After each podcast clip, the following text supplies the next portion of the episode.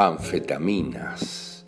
Mm, el consumo de las anfetaminas, de esa sustancia excitante que aumenta la liberación de acetilcolina y que afecta al sistema nervioso central, produce el aumento de la actividad física y psíquica, así como también la confianza y la concentración en muchos aspectos. Pero siempre hay detrás de la anfetamina un conflicto poderoso de desvalorización.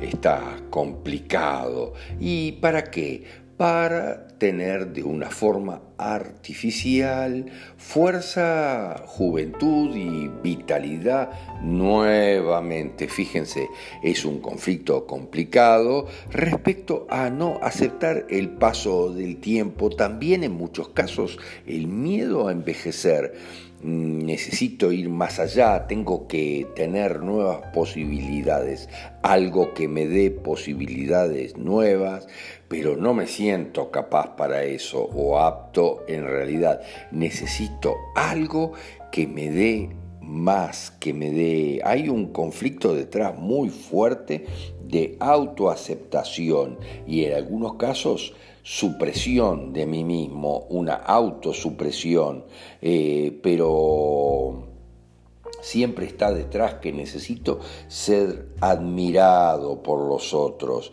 A veces hay conflictos de amigos, personas, clanes que están opuestos y yo no sé por cuál decidirme en definitiva.